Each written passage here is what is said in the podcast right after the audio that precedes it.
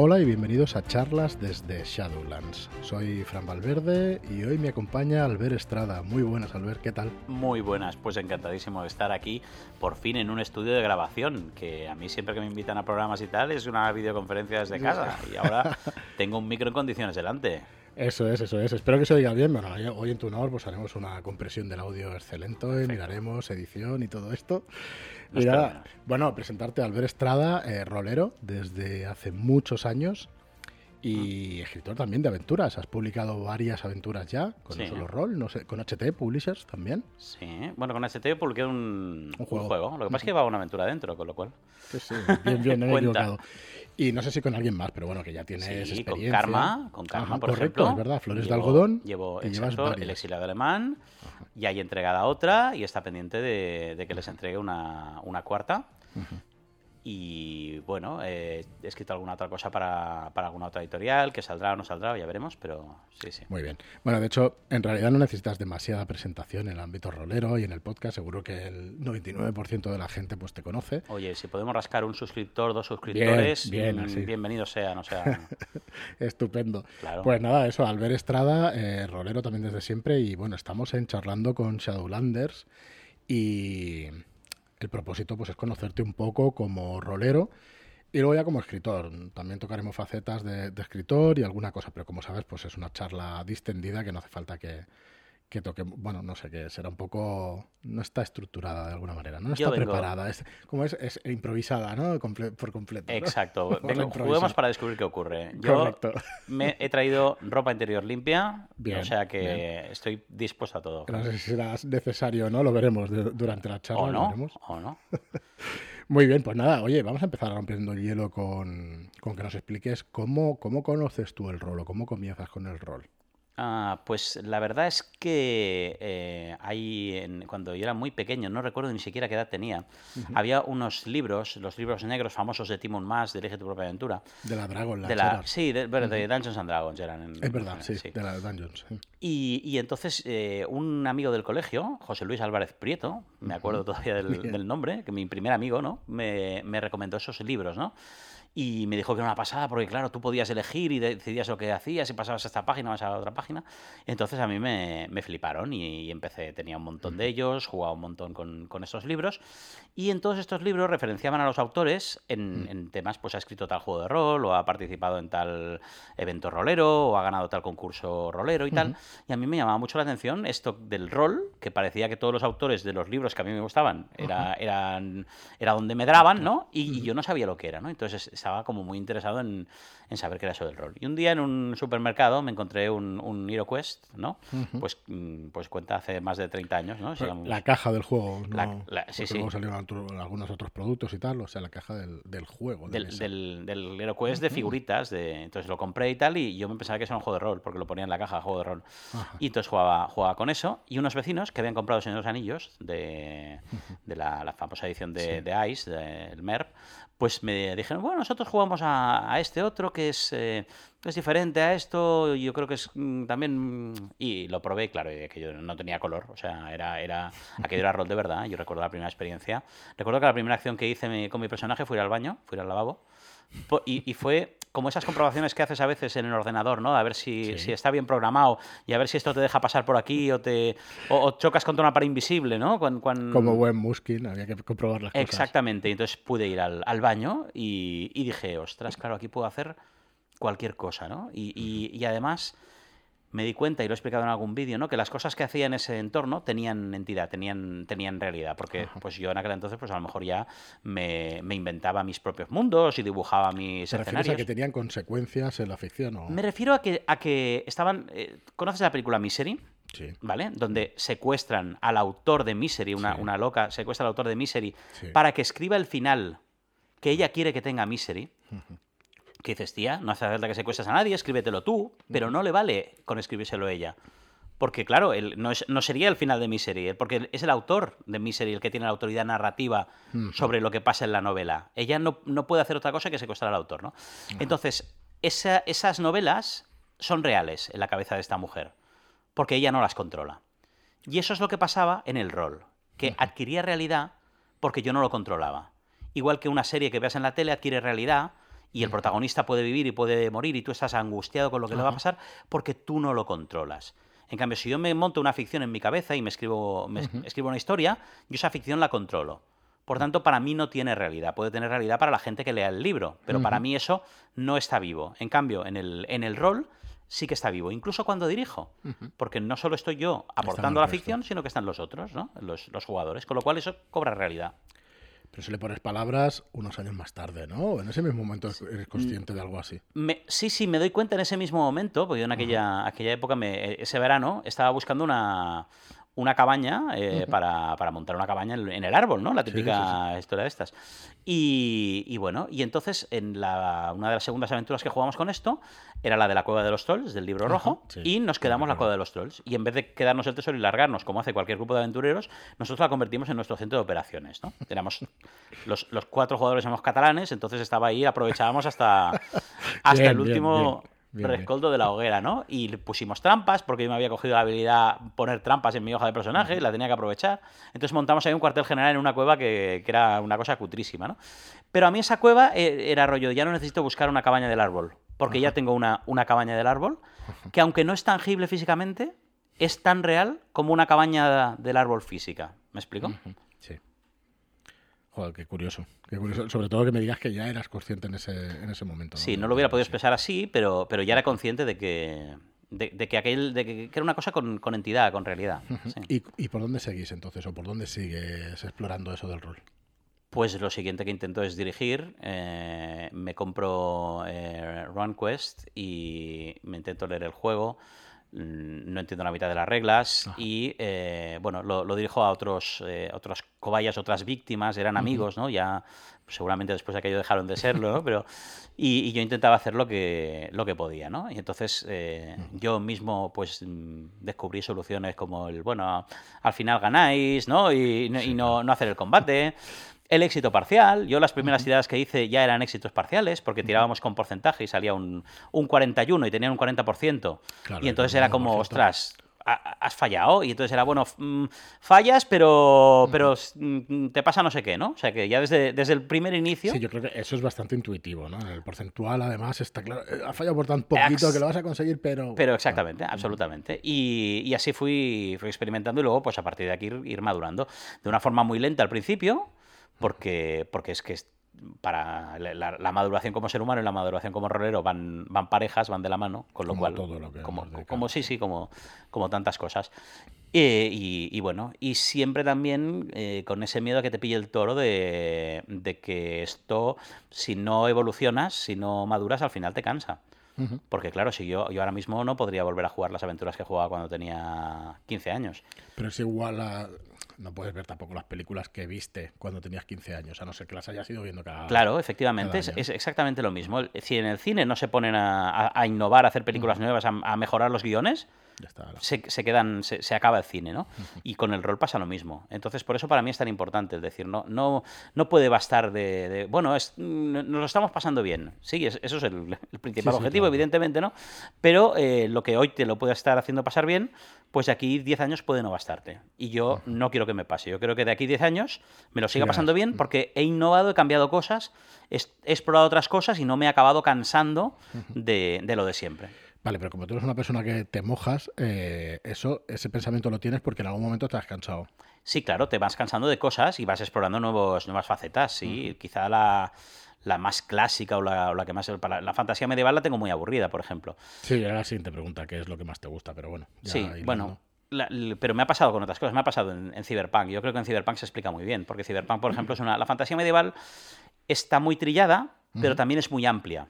Tiene muchas opciones, ¿no? Hay muchas historias de fantasía medieval. Da para, da para Puedes poner fantasía, pero pero tipos de historia también, ¿no? Dentro de la fantasía. Claro. En cambio, Cyberpunk suele estar mucho más acotado, ¿no? Las historias de Cyberpunk suelen ser unos edge runners que están ahí en, eh, apurados de dinero, les contrata un tío de una corporación, que el tío este no es nunca de la corporación, es de la corporación rival, ¿no? Y, entonces les traicionan en medio del, del asalto a la, a la base y, ya está, ¿no? Entonces, claro, cuando lo has jugado tres veces, dices, pues esto ya lo, lo he jugado, ¿no? Y te, y te, cansas con más rapidez, porque en fantasía medieval puedes hacer más, más cosas. A mí lo que más me gusta, yo creo que es la, la ciencia ficción, porque hay poca porque soy muy fan de, de, algunas series de ciencia ficción. Star Trek yo estaba enganchadísimo de, de, crío. Luego han habido otras como Firefly que me han, que me han tocado más la, la patata.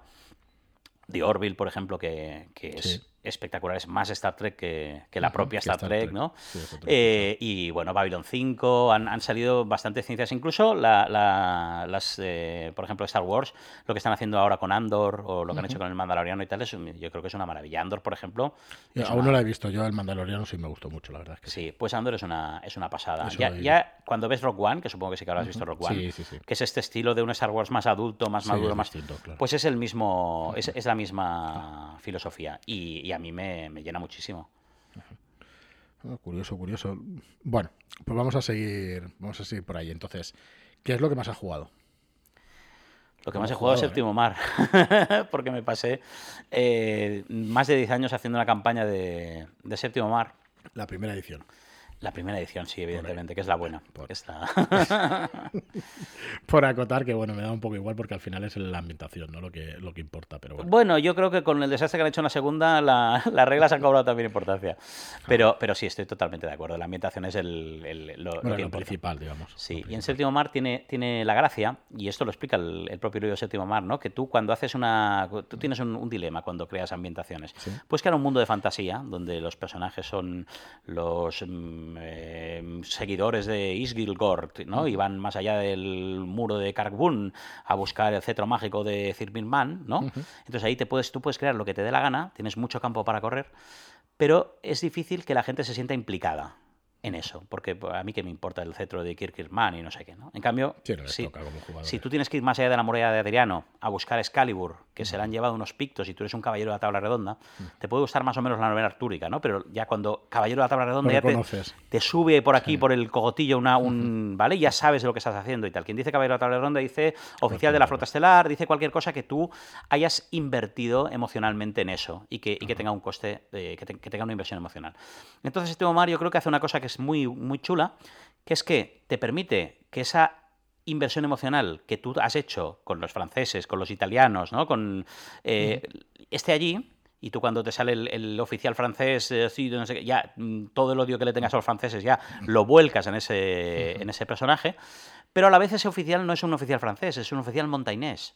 Con lo cual ese tío a lo mejor hable portales con su sangre en, el, en la realidad o y tal, y, y no te choca, porque no es Francia, es Montaigne, ¿no? Y el Bodaccio mmm, llevan no unas arañas que hacen no sé qué historia, y, pero no te choca porque no es un, no es un italiano, es un Bodaccio, pero sigue siendo un italiano.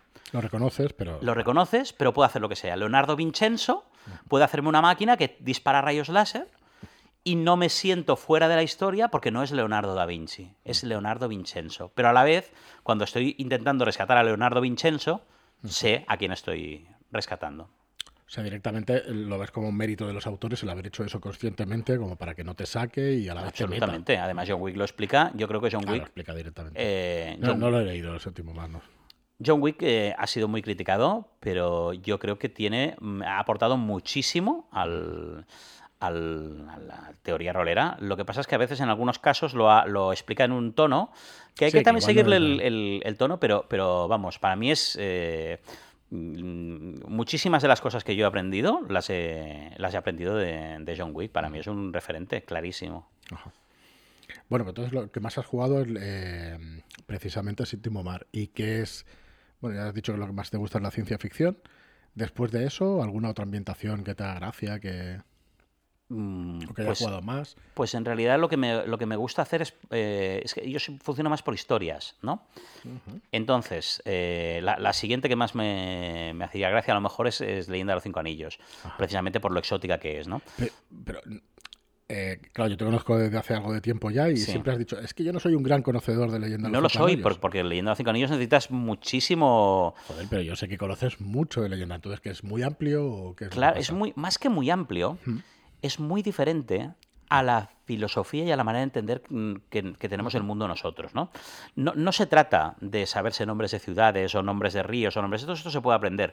Eh, aprenderte un mundo de ciencia ficción o de un mundo de fantasía medieval, donde hay el dios de la guerra, el dios de la muerte, la diosa del erotismo, la diosa de la fertilidad, el dios de la enfermedad y el, ¿sabes qué quiero decir? Está basado en leyendas claro, occidentales. Es el, es el panteón griego y entonces le van cambiando el nombre, ahora se llama Pelor, ahora se llama Tyr, ahora se llama Parantón, pero eh, sigue siendo el mismo el mismo Zeus, ¿no? Y, no cambia absolutamente nada, ¿no? Entonces, eso pues puede ser un palizón eh, aprendérselo y estudiárselo y, mirarlo, pero pero no, no, no estás saliéndote de tu zona de conocimiento. En cambio, la, imaginería, eh, japonesa es muy diferente y, te estás metiendo en una mente como muy alienígena, muy distinta, ¿no? Y, eso, es lo difícil de hacer. No aprenderse mm, qué, título nobiliario tiene uno u otro, sino el, meterte en la piel de esos personajes, que es precisamente de lo que va el rol.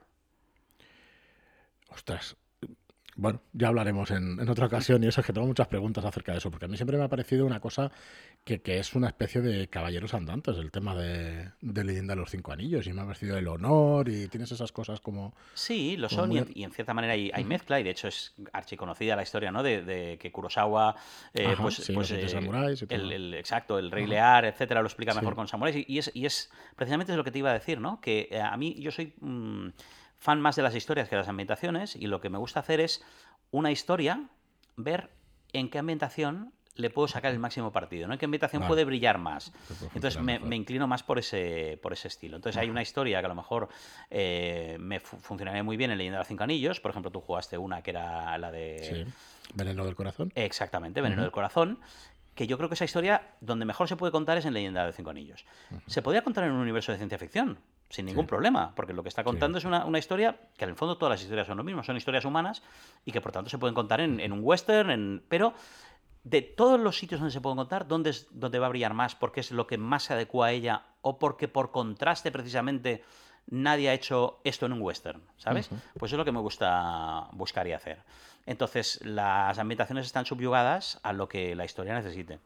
Y muchas veces es tener una idea de una historia un tío que está transportando a un prisionero que lo querría matar, pero que lo tiene que entregar vivo. Y se debate en esto. ¿Me explico? ¿Y esto dónde lo explico? ¿Lo explico en ciencia ficción? ¿En, una nave que va...? ¿Lo explico en un western? Eh, ¿Lo explico en fantasía medieval? Pues bueno, dependerá de lo que quiera hacer. Me, adaptaré a la, al mar. Vale, pues luego volvemos a este tema porque es, tu vertiente yo creo que como creador y aunque solo sea de aventuras sin, escribirlas. Pues solo sea, las propongo para poderlas jugar, aunque creo que todas las escribes o por lo menos te haces un buen guion y todo eso. En general, solo, sí, suelo tener, porque luego se me olvidan. Y entonces es una... Claro, es molesto. Un, desastre. Como molesto. Vale, pero eh, antes de eso, Ahora he perdido el hilo de lo que te iba a ah. preguntar. Pues podemos seguir por ahí. Bueno, eh, sí, eh, cierto. ¿Qué es entonces lo que te gusta más? Eh, ¿Jugar o dirigir? Aunque sepamos un poco la respuesta a los que te conocemos. A mí me gusta más jugar. Lo que pasa, no te lo esperabas, ¿eh? Claro que no. Pero has visto qué cintura. te he enganchado. A mí me gusta más jugar. Lo que pasa es que me gusta jugar con, con directores de juego que me den lo que yo quiero. Y, eso me cuesta mucho porque he tenido la mala suerte de que todos los directores de juego que me daban lo que yo quiero se han ido. Ah, habéis visto que me hace la, la charla, la hace directamente al ver. Entonces, ¿qué es lo que te gusta jugar? ¿Qué es lo que me gusta jugar? pues buenas aventuras. Que, lo que yo quiero. Buenas aventuras. Y ya si puede ser un reto táctico, ya soy el hombre más feliz del mundo. Lo que pasa es que ya estoy rizando el rizo. O sea, no, no, ni, siquiera pido eso. Bueno, entonces, ¿te gusta jugar por sumergirte en la historia y vivir esos mundos que queremos hacer todos cuando jugamos a rol? Claro. me, gusta, me gusta jugar por, por ser y vivir y convertirme en otra persona y vivir otra historia. Porque la vida que tenemos es muy limitada está muy acotada. Entonces, mm, yo, creo que es lo que todos en realidad estamos buscando. No, no todos, ¿eh? tengo que decir que al final sí. que te das cuenta que hay gente que a lo mejor en el rol busca crear una historia con otra gente. Y no me parece mal, o sea, me parece fantástico si, si, si ya sabes lo que es y, quieres hacerlo, como me parecería bien que alguien diga, pues yo he venido a estas jornadas a ligar, por ejemplo, pues mira, si lo haces con respeto y no eres un baboso y no sé qué, o a promocionar mi juego, pues me, parece, me parece bien mientras tú tengas clara la idea de lo, que, de lo que quieres hacer. Lo que me preocupa es la gente que quiere hacer una cosa, que quieren, que lo que quieren es vivir la historia, que me da la sensación que es una parte muy importante del, de la gente que juega rol, pero que como la frase que ha quedado es que venimos a contar una historia entre todos, se olvidan de vivir la historia para, para contarla, ¿no? Y dices, no, si es que tú querías hacer lo otro, pero te has dejado arrastrar, ¿sabes? Ahora, si tú sabes la diferencia, tú has pensado en esto y dices, no, no, yo a mí lo que me gusta es contar una historia entre todos. Y, sí, sí, ningún problema, pues entonces está, está genial. Lo que, lo que me preocupa a mí es que tú no estés haciendo lo que te gustaría porque te has despistado, por decirlo de alguna manera. Venga, vamos a explicar qué, cuál es la diferencia, aunque sea obvia. La diferencia entre vivir una historia y contar una historia. Bueno, mm, que... que puede ser que puedas contar una historia viviéndola. Sí, las dos. una es necesaria para la otra. O sea, las dos son, se, ayudan en, la otra. Cuando un actor, precisamente, eh, cuenta una historia, porque es lo que hace el actor, la cuenta a un público, intenta vivir el personaje, intenta estar triste como el personaje, incluso ahí, pues esto es el método Stanislavski, ¿no? Que se van a, se, intentan meter en la piel del personaje, pero su objetivo no es meterse en la piel del personaje, es una herramienta para que luego puedan transmitirle ese personaje a la audiencia. Y entonces, si hay que volver a repetir la toma, se repite la toma se ensayan los diálogos, se lee un guion, ¿vale? Cuando tú quieres vivir la historia, no puede haber un guion que yo esté leyendo, porque entonces no la estoy viviendo, la estoy contando, pero no la estoy viviendo. Eso me, saca del, vivir para meterme en el contar, ¿vale?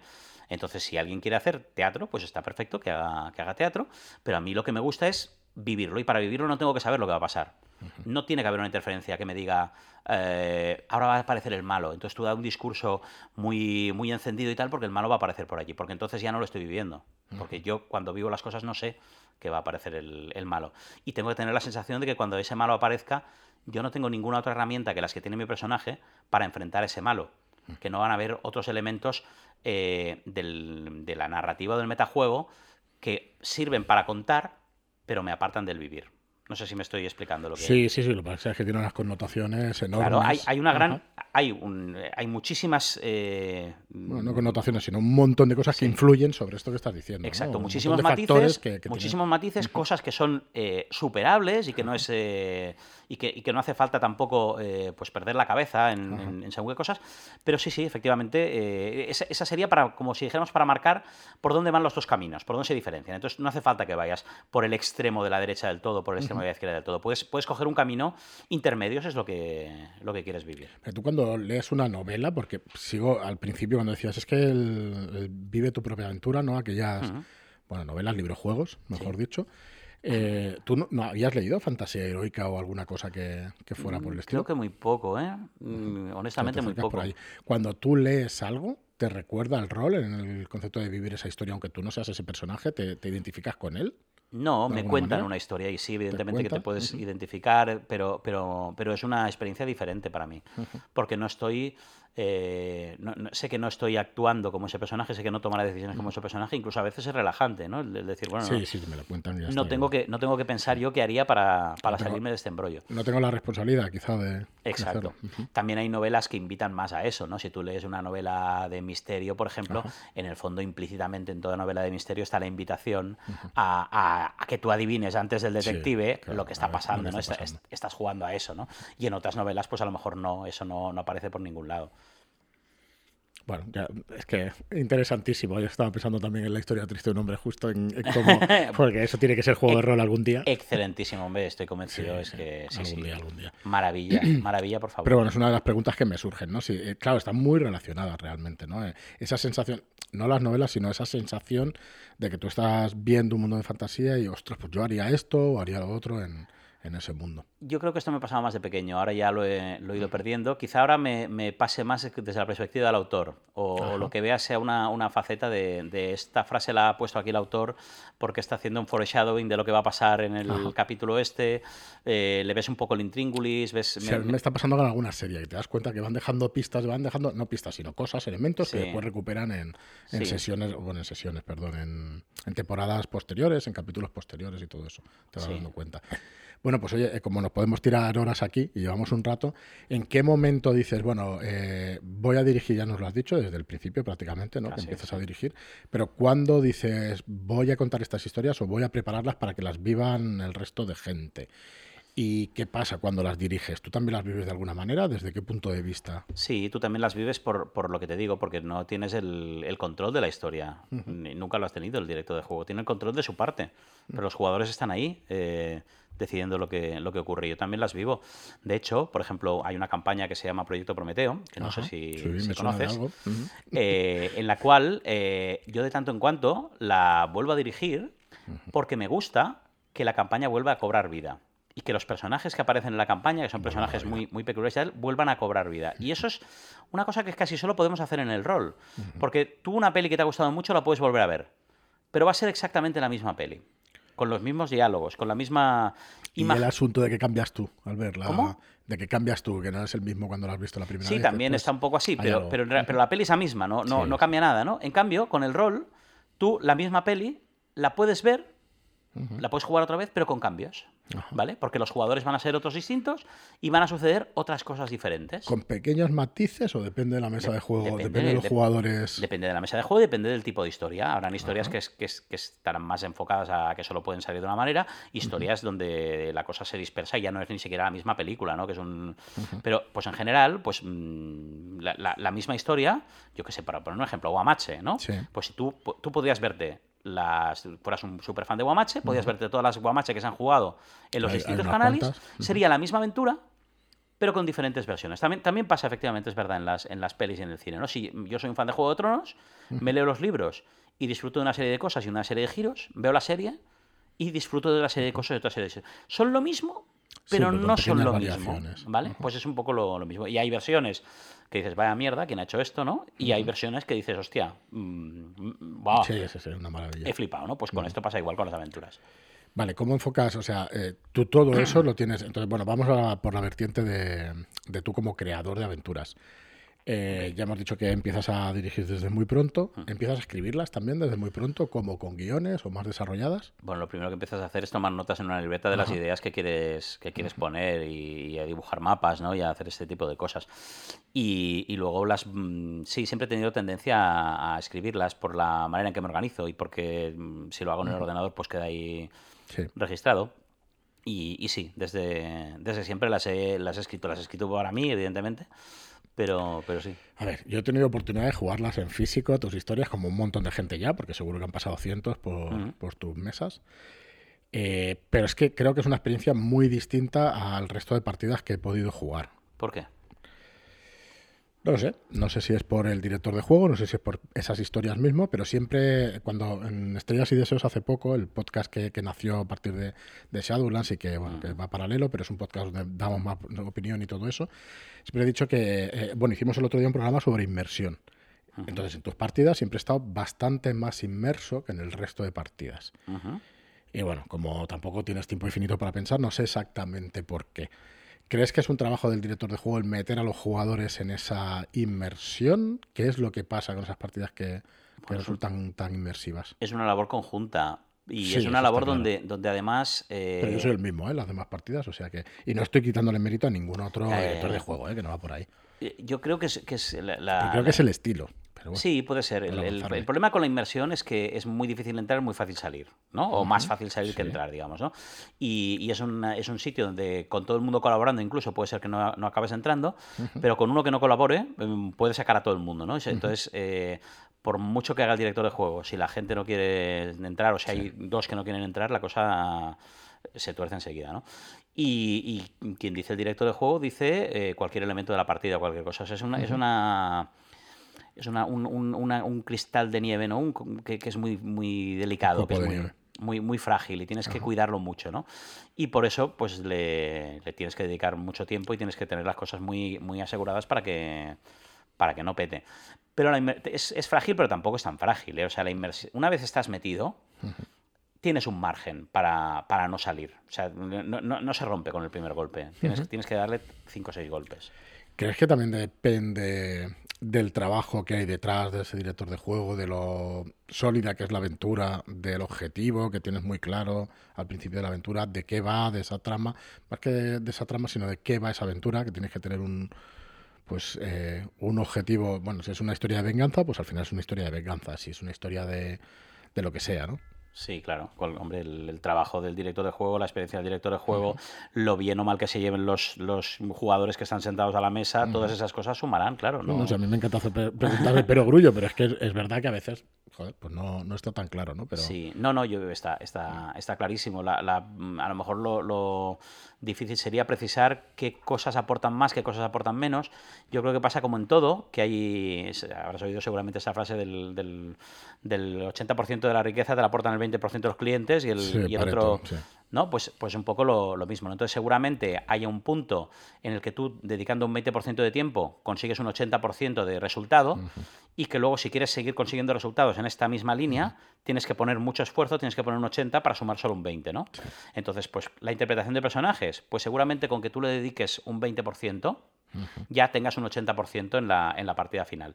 Y luego si quieres ser un super actor del método y meterte mucho y prepararte un personaje durante años y años para hacer la interpretación, pues te saldrá mejor, pero a lo mejor solo añades un pequeño 20% a ese total. Y lo hubieras, hubieras conseguido mejores resultados invirtiendo ese eh, otro 20% de tu energía en, otro campo, como por ejemplo, pues yo qué sé, en, el guion de la, de la, historia, en lo que iba a salir, o en atrechos, o en elegir la música que ibas a poner, o, en mil historias que, que todas hacen para contribuir a la aventura. Con lo cual, desde un punto de vista eh, mm, táctico, que es mi rollo, ¿no? Pues lo que tendrías que hacer es intentar eh, apretar en todos los frentes que tú puedas tener para, conseguir el sumar puntos de, la mayoría de preguntas de examen, ¿no? Porque llega un punto en que, en que por más nota que saques en un, en un determinado mm, parte del examen, pues eso ya no te, ya no te suma más puntos, suma muy, muy pocos rentable, ¿no? Pero también es cierto que cada persona tiene sus talentos, sus limitaciones, etcétera, y hay veces que tú hay diferentes campos que dices que yo aquí le pongo un 20% de energía y no me llega al 80, me sale un 5, porque, porque yo la música no la toco, ¿no? no la domino. Entonces, pues sí, pues si tú tienes una... Si a ti no puedes hacer personajes, no te sale, no te... Pues, pues no, pues explora otros, otros campos y ya está. ¿Cuántas aventuras has escrito? Uf, no lo sé, pero eh, así que es que con cara y ojos y tal, yo creo que unas 50 desde de la, de la última época, así que se puedan. Que, que yo me vea capaz de. ¿Cuál es la última época? La última época podría ser cuando empiezo a colaborar con una asociación que se llama Creaciones Enigmáticas, que es una asociación de masters mercenarios o master ronin, yo creo que es la porque el mercenario cobra. ¿no? el, mercenario cobra, el ronin, ronin es, por gusto, bueno, por gusto, no. Sin amo, creo que es la definición, ¿no? Son, son masters sin amo. Y esto lo, lo creó Juan, eh, que se dio cuenta de que en las jornadas eh, de rol que había en, el ámbito de Barcelona y de Vilanova y etcétera, que es donde, donde se juega, pues cada vez había menos rol, porque pues evidentemente si tú eres un, club de rol, te sale más a cuenta sacar 20 catanes y jugar a colonos de Catán y montar un torneo con un tío del club que esté vigilando eso, ya funciona. En cambio, para hacer una partida, necesitas a uno del club que se tiene que currar la partida y tal, y está cuatro horas entreteniendo a cuatro personas. No, no, te sale la cuenta, ¿no? Entonces, los clubs iban abandonando un poco el, tema rol a favor del tema juegos de mesa. Pones una ludoteca, que la gente coja el libro y a lo mejor como máximo tienes que acercarte a uno y explicarle, os explico cómo se juega, mira, estas cartas van así, así, así, y ya los tienes jugando ellos dos horas a su, a su rollo. Entonces lo que, lo que hizo Juan es decir, mira, a mí no me apetece estar discutiéndome con el ayuntamiento de Vilanova para que nos deje un local, vendiendo bikinis en la mm, puerta y Coca-Colas, ah, yo qué sé, haciendo todas estas labores de logística, vosotros no tenéis tiempo para hacerlo del rol, traemos unos másters que os traen el rol a vuestras jornadas, ¿vale? Es una asociación que funciona de forma muy laxa y que funciona de... Hay una jornada no sé dónde. ¿Quién va a ir? Yo, yo. Ah, si vas tú, me vengo contigo. entonces con la motivación de los, de los miembros, ¿no? Que, Exactamente, sí, sí y permite, o, yo creo que ha, hecho una buena labor en ese sentido de decir, bueno, pues vamos a, va, a llegar a, unas jornadas rol que no hace falta que el club lo, tenga que poner, que te lo podemos traer de, fuera. Y en ese contexto de estos más es cuando empiezo a enfocarme más al, rol de jornadas, que primero es, es eh, one shot, iba a decir shadow shot, ¿eh? fíjate cómo... Es que hay que introducir... ¿Cómo me habéis... Lavado el cerebro. Son one shots. eso está bien. Son one shots que eso te, facilita más escribírtelo, porque claro, eh, escribir una campaña pues muy difícil, porque la campaña va evolucionando y va saliendo a, la, a medida que... Las decisiones hacen que se abra mucho más el árbol claro, entonces, ¿qué, vas a escribir? Puedes escribir un diario de lo que ha pasado, pero no vas a escribir la campaña, ¿no? Entonces, el, el, hecho de ponerte a escribir aventuras, como hemos dicho, ¿no? ¿Cuántas has escrito? 50. He escrito 50 one-shots, que son lo que, lo que yo puedo llevar a, jornadas. Y el tener lo que llevar a jornadas, pues también obliga a una preparación y a un pensar en la aventura para que la pueda jugar más gente que no sea tu grupo de amigos exclusivo, ¿no? Que en eso dirigir en jornadas y escribir una aventura de rol se parecen mucho. Hay unas herramientas que son las mismas, que es cómo hago yo para que esto sirva a cualquier mesa. Eso es algo que te tienes que plantear cuando diriges unas jornadas y que te tienes que plantear cuando escribes una aventura para publicarla. Cualquier mesa incluye género, incluye edad distinta. Sí, cualquier mesa es un, es un desideratum, ¿eh? No, evidentemente no. Eso también lo aprendí, ¿eh? a base de, dirigir en jornadas. Sí, sí, que, hay cosas de perogrullo, pero es verdad que no es lo mismo de 15 años, ¿no? claro, claro, que hay, mesas, hay mesas que dicen, no, a esta gente no les... No puedo sacar había, había alguien que explicaba que había un, un, grupo no sé qué que no entendía cómo funcionaba el, sushi go, ¿no? Pues, pues ya, pues, pues está. Pues Perdón que me ría, pero es que es muy sencillo el juego. Correcto. Entonces, claro. claro. entonces dices, pues sí, sí, efectivamente. Cualquier, cualquier mesa imposible. No hay nada para cualquier mesa. Pero sí para que tenga, eh, para que pueda funcionar en mesas distintas, vamos a, decirlo así. Y sí, sí, me refiero a edades, a apetencias, a identidad de género, a volumen de gente también. Sí, claro, puede que dos personas. que hayan. O sea, ¿cuál es tu, tu, número ideal de personas? A mí me encanta con cinco o seis personas. ¿Cinco o seis? Con mucha gente. Porque yo hago un tipo de aventura que es yo lanzo un problema, te dejo caer ahí una, mierda grande encima de la mesa y arréglate, apañaos.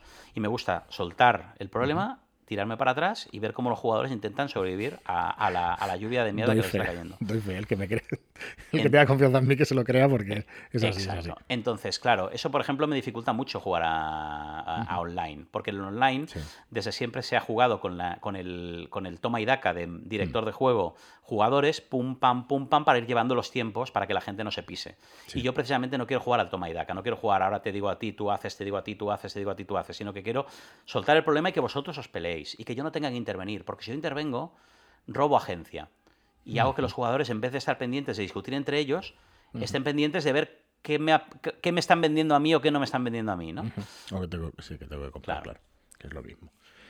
Bueno, muy interesante. Entonces, de todas esas aventuras que vas escribiendo, eh, bueno, si vienes aquí es porque ya tenía muchas ganas de, de hablar contigo como siempre, pero bueno, ofreces. Vernos y conocernos por, primera vez. Sí, por primera. no, no, ya nos conocíamos. Hemos jugado y nos hemos visto varias veces y por internet y muchas más cosas. Pero cuando te planteas del decir, oye, esto ya lo has dicho que lo escribes para que otra gente lo pueda jugar o lo pueda leer.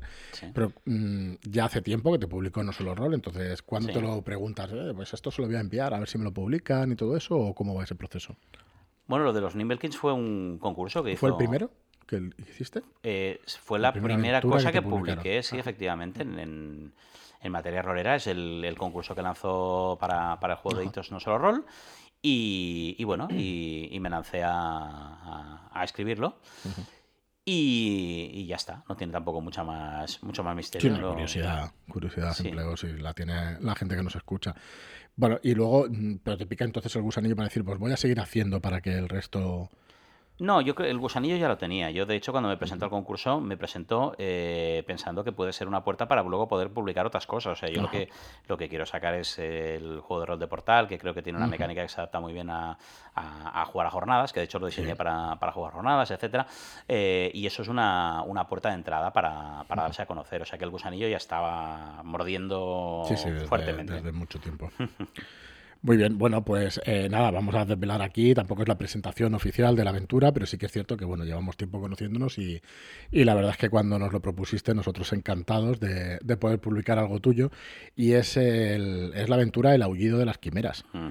Que siempre has dicho, no sé si lo puedo decir así, si esto es un podcast, lo vamos a cortar, que es tu mejor aventura. Sí, además eso no tiene ningún problema. Pues si dijera que es la mejor aventura de habla hispana, ahí sí que a lo mejor podría, podrías herir alguna susceptibilidad, pero diciendo que es de, las mías la mejor, pues oye, o la que a mí me parece mejor, que no todo el mundo coincide, hay gente que le gustan más otras. pero para mí, de las mías, la que más me gusta, pues a quién, a quién voy a ofender con esto, ¿no? Bueno, pues eh, en el último rato del podcast, porque ya vendremos en otro programa, ya explicaremos más cosas, aunque es una aventura que es complicado hablar de ella sin hacer demasiado spoiler, pero bueno, se pueden decir algunas cosas, ¿no? Ambientación, quizá, alguna cosita más, o número de jugadores y cosas así muy genéricas. No, creo que se puede hablar bastante bien, ¿eh? tampoco... Pues ya vendremos en otro podcast, pero pues explicaros un poco. O sea, eh, no, no, no, podemos, contar alguna cosa y luego repetirlo, que esto se trata de irlo repitiendo para que la gente ah, se vaya Para que cale el mensaje. Correcto. el aullido de las... Bueno, de hecho Eh, si no lo he dicho en el podcast, pues lo voy a ir diciendo, porque hay una cosa en el marketing que es muy poco glamurosa, pero que es así y que funciona muy bien, que es el poder de la repetición. Entonces, coño, pues hay que repetir las cosas. ¿Quieres decir que vamos a decir el aullido de las quimeras muchas, veces? El aullido de las quimeras y tal. Hasta que, la gente se canse de oír el aullido de las quimeras. Eh, ¿no? que se canse, que bueno, que propague el mensaje, que es de lo que se trata. Entiendo, entiendo.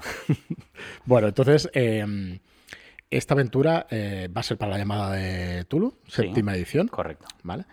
Eh, tú ya has dicho que tienes Portal eh, o Portal y bueno, llegarán más cosas para, para Portal que más adelante supongo que tienes ganas también de publicarlas y todo eso. Sí, sí. No sé hasta qué punto se pueden hablar o no se pueden hablar. bueno, ya con eso es suficiente, yo creo. Pues ya está. Pero sí, llegarán cosas, llegarán cosas. Pero bueno, esto primero que, publicaremos el año que viene, que estás acabando, digamos, de, escribir. Bueno, digamos, ¿no? Estás acabando de escribir, pero que enseguida está ya firmado, o sea que lo podemos, lo podemos decir abiertamente. Es una aventura, como tú dices, para ti la mejor que tienes. Eh, por experiencia de juego, ¿por qué lo consideras así? Lo supe en el momento en que, en que la peregreñé.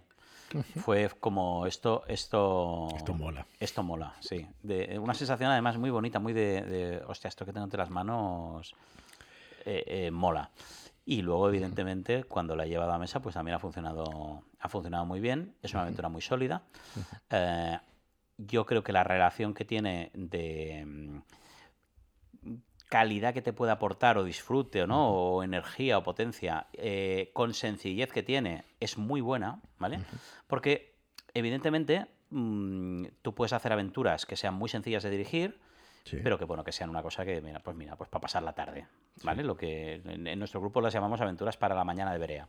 Que nos quedamos, quedamos en una casa rural, jugamos, entonces por la mañana que está todo el mundo medio dormido, que no de esto, pues haces una aventura pues hasta que se haga la hora de comer, una cosa para, para, para pasar la mañana, ¿no? Entonces eso, pues es fácil, lo puede hacer cualquiera sin ningún problema y tal, pero pues no te, no tampoco te llena ningún, no te, no te cambia la vida, ¿no? no te, esto. Y luego hay aventuras que mm, pueden eh, marcarte más, ¿no? Y que salgas ahí explicando, ¡ay! Te, te mm, vuelvan loco, ¿no? Entonces, claro, para hacer una aventura que te marque mucho, eh, a veces requiere de, que para dirigirla pues tengas que dedicarle mucho tiempo, tener una serie de talentos o ser capaz de lidiar con algunas cosas y tal. Y esto, eh, la, relación entre sencillez y resultado que obtienes es diferente. Hay aventuras que a lo mejor pueden ser muy difíciles de dirigir y que luego al final, una vez llevas a la mesa, digas, pues tampoco, tampoco, me, ha, servido de tanto, ¿no? Y aventuras que sean muy fáciles de dirigir y que luego llevas que sean muy resultones. Como con los trucos de magia. Los trucos de magia pasa precisamente lo mismo, ¿no? Que hay trucos de magia, tienes que ensayar un montón, practicar un montón de movimientos, hacer un. Desde al final sale un truco de magia y dices, bueno, pues me ha, hecho no sé qué, me ha dicho la carta y la ha adivinado.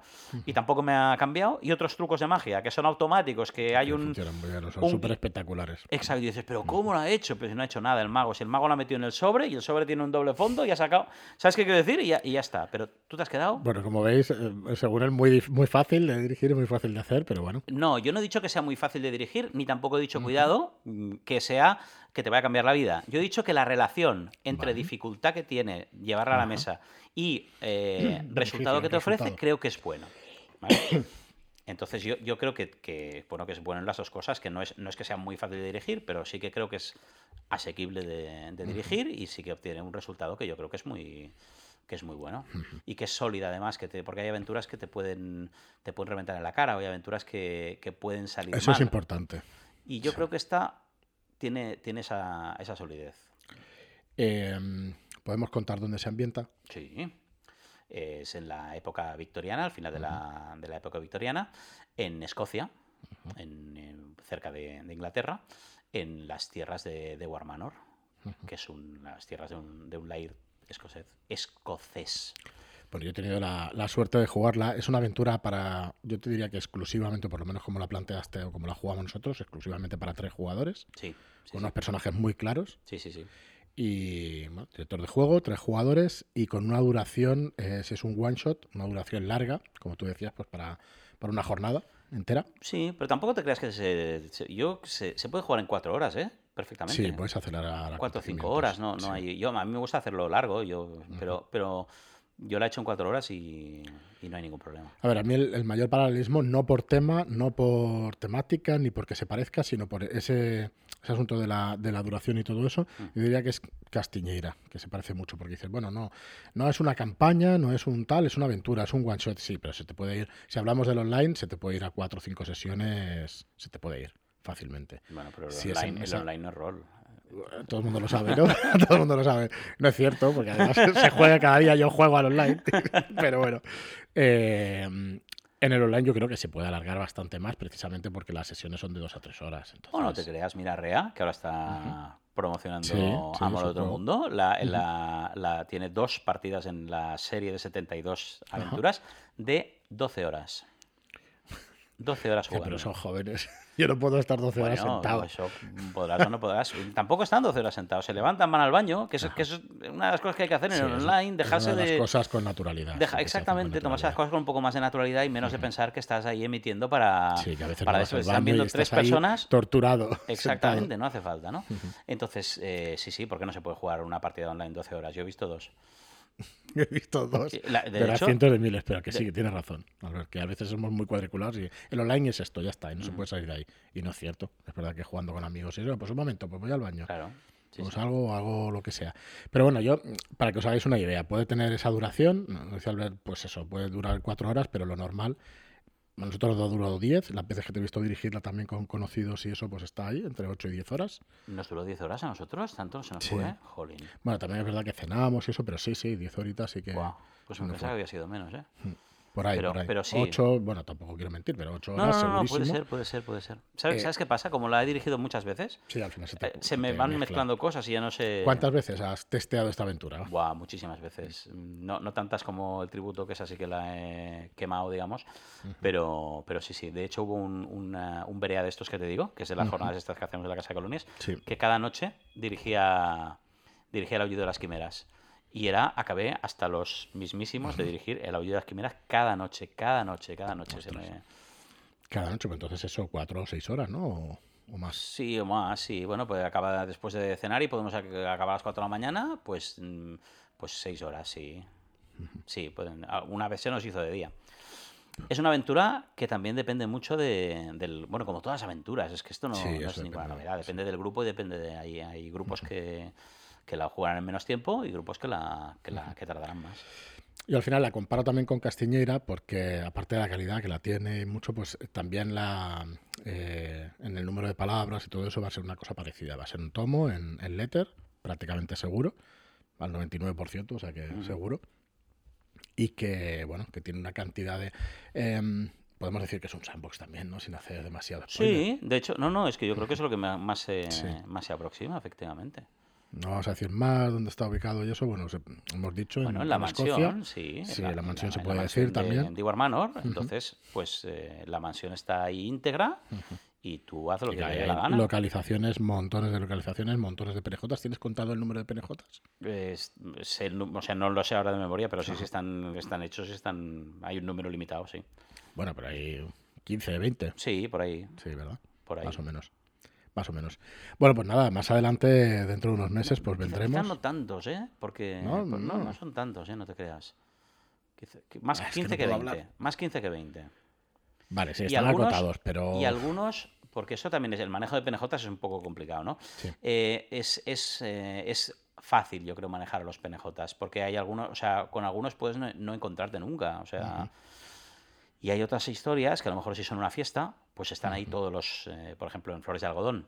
En Flores de Algodón hay un montón de PNJs y todos están invitados a la fiesta. Con lo cual ahí el, director del juego se las puede ver y, desear, Para, para, manejar esa cantidad de, gente. Aquí, en cambio, pues uno está en su casa y el otro está en la suya. Y si tú no vas a verle, pues no lo ves. Sí, no se, mueve acabó. no, sale y ya está. No molesta. Bueno, un saludo desde aquí a Rodri, que acaba de dirigir Flores de Algodón. Además, no, he podido ver las sesiones, pero me ha pasado seguro. Súper bien, me, ha encantado, me ha encantado. Salta cada... cada oh, hay un momento, no sé si hago mucho spoiler, pero hay un momento en que, en que, en que una de las hijas... Saltad, saltad dos minutos en el futuro. Una de las hijas del plantador le dice, ¿me, está diciendo usted esto porque soy una mujer?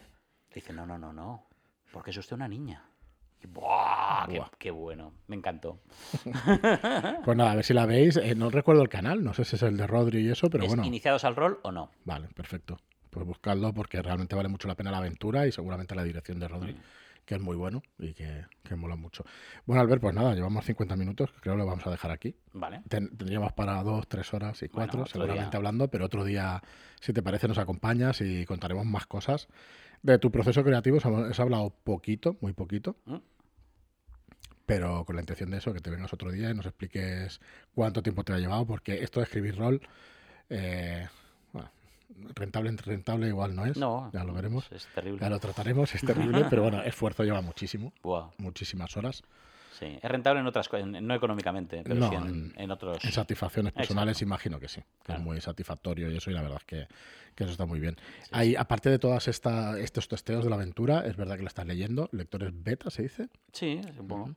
sí, no, muy poca gente. De momento la he pasado a, dos personas que, que, me interesa saber su, su, opinión y algún lector más ahora beta, pero, pero de momento está y nada, bueno, ya sabéis cómo va esto. Una vez que lo acabe de, escribir, pues nosotros lo cogeremos en edición, hay que hacer ilustraciones, hay que hablar con el jefe en realidad. Que ¿Esto no lo hace una, una IA? ¿No, tenéis IA? Claro, correcto, correcto. Se llama Marlock, que está ahí en Ibiza. Ah, vale, vale, vale. está ahí en Ibiza y está atado ahí a una mesa y entonces ya que es el jefe y entonces él decide, él decide estilo, maquetación, diseño y todo esto. Y si quita una cosa un PNJ o que si, te cambia el título de la aventura, ah, vale, vale, vale, que lo tengas claro, que te, te cambiará el título y ya está. Y la verdad es que, bueno, encantados nosotros, con muchas ganas de cogerla ya y de, y de poderla publicar. Eh, no sabemos exactamente los tiempos, estamos preparando calendario del año que viene para ver cuándo saldrá. Yo creo que en el, primer semestre, semestre del año que viene, de 2023. Sí. Bueno, más bien para el final del primer semestre, pero sí.